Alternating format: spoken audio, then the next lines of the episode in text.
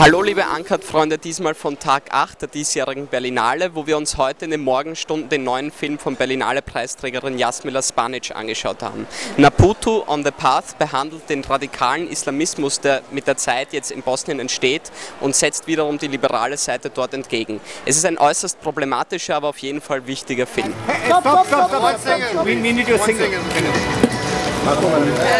it.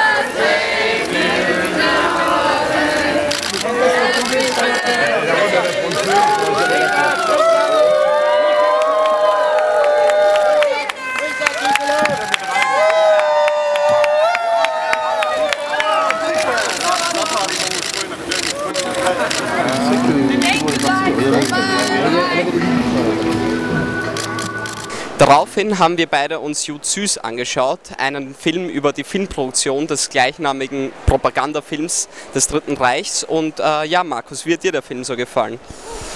Ja, also ich muss sagen, für mich war, hatte der Film den Eindruck einer Klamotte die eigentlich besser ins Fernsehen gehört und dort vielleicht noch einigermaßen erträglich ist. Im Kino war es sehr, sehr mühsam. Der Film wurde auch als erster Film des Wettbewerbs lautstark und vehement ausgebuht, was sicher auch etwas zu heißen hat. Tobias Moretti hat sich redlich bemüht, die Titelfigur gut zu verkörpern, scheitert aber an dem äußerst dummen Drehbuch und der sehr, sehr schwachen Inszenierung.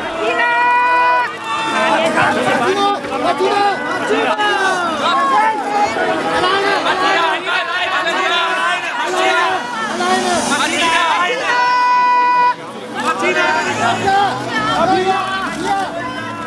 Ich hoffe, der dritte Film des Wettbewerbs, den ich mir jetzt noch ansehen werde, gleich anschließend, nämlich der spanische Film Rompe Cabezas, nämlich Puzzle, äh, ist besser.